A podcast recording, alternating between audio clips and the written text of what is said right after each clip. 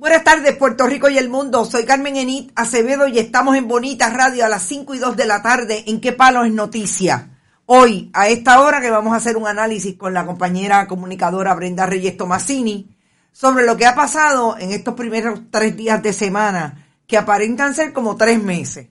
Pero, entre otras cosas, lo que embarra tanto a populares como a PNP en relación al asunto del contrato de Luma y los documentos que han empezado a fluir, por lo menos los que ya Rafael Hernández Montañez y Luis Raúl Torres le han dicho algo a algunos periodistas y ha percolado realmente quienes estaban detrás del contrato de Luma.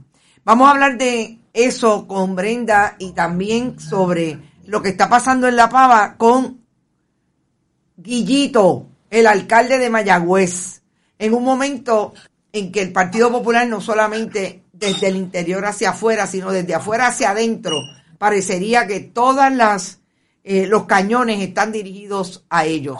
Lo que está pasando con Luma y los buenos chavitos que se gana Stensby versus todos los las la crisis, toda la crisis que hay en términos de la comunicación de una corporación privada que vino a ser pública, pero que no quiere dar, eh, no quiere hacer, informa descubrir información pública sobre lo que se gana y lo que hace con el dinero del pueblo de Puerto Rico. Antes, como siempre, compartan, compartan, compartan. Recuerden que estamos en bonitasradio.net. Allí pueden donar a través de PayPal y tarjetas de crédito. También lo pueden hacer en la Fundación Periodismo 21 en su ATH móvil. La fundación que Recibe cheques o giros postales a nombre de la Fundación a través del correo PMB 284 PO Box 19 4000 San Juan, Puerto Rico 00919-4000. También estamos en Twitter, Bonita guion bajo radio, Bonita Radio en Instagram, YouTube, iBox, iTunes y Spotify, todos los programas podcast. Ya llegó Rodrigo Terogoico del viajecito. Está por ahí con las informaciones que habrá dicho hoy eh, Rodrigo Otero o que dirá mañana del presidente de la Liga de Baloncesto de Superior Nacional, que lo que le gusta son las pelotas, no le gusta eso de abogar por la Universidad de Puerto Rico, aunque es el vicepresidente de la Junta de Gobierno.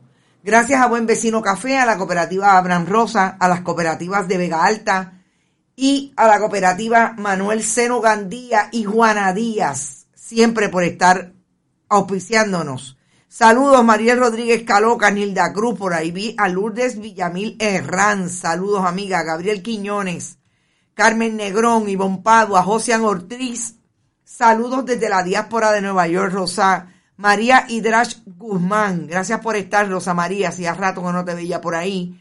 Lilian Ferrer desde Chicago, otra parte de Puerto Rico. Saludos Lilian, María Adorno, y de Los Ángeles también desde Nueva York. Robert Baldwin, como siempre. Carmen Dávila Salgado. Buenas tardes, Iraida Molina.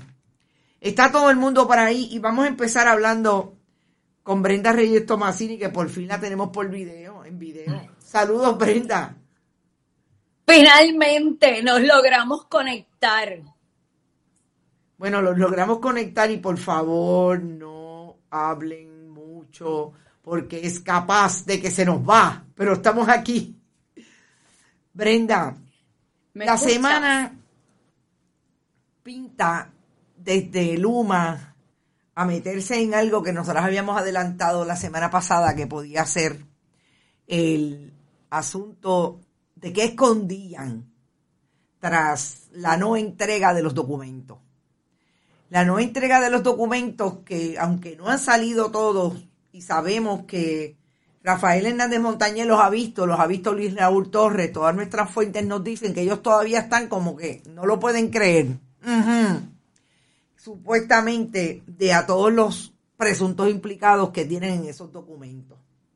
Pero lo más interesante ha sido la vinculación de Alejandro García Padilla desde el punto de vista que Alejandro García Padilla es un analista de la radio, de la televisión y la radio tradicional, al estilo de lo que ha hecho eh, el Partido Nuevo Progresista desde la administración, diría yo, de Pedro Rosselló González, pero que se eh, incrementó en la administración de Ricardo Rosselló Nevares, que era colocar en los diferentes medios de comunicación tradicionales una persona que le sirviera de fotuto. Y nada más y nada menos que Alejandro García Padilla está como popular en un programa con Tomás Rivera Chats. Yo decía ayer, y fue el comentario que desató mi suspicacia a que Alejandro García Padilla tenía algo que decir con relación a Luma y que estaba utilizando las plataformas para percolarlo. Y esta mañana el Iván Martínez saca la información después de hablar con él de que en efecto... ¿Te está gustando este episodio? Hazte fan desde el botón apoyar del podcast de Nivos. Elige tu aportación y podrás escuchar este y el resto de sus episodios extra. Además, ayudarás a su productor a seguir creando contenido con la misma pasión y dedicación.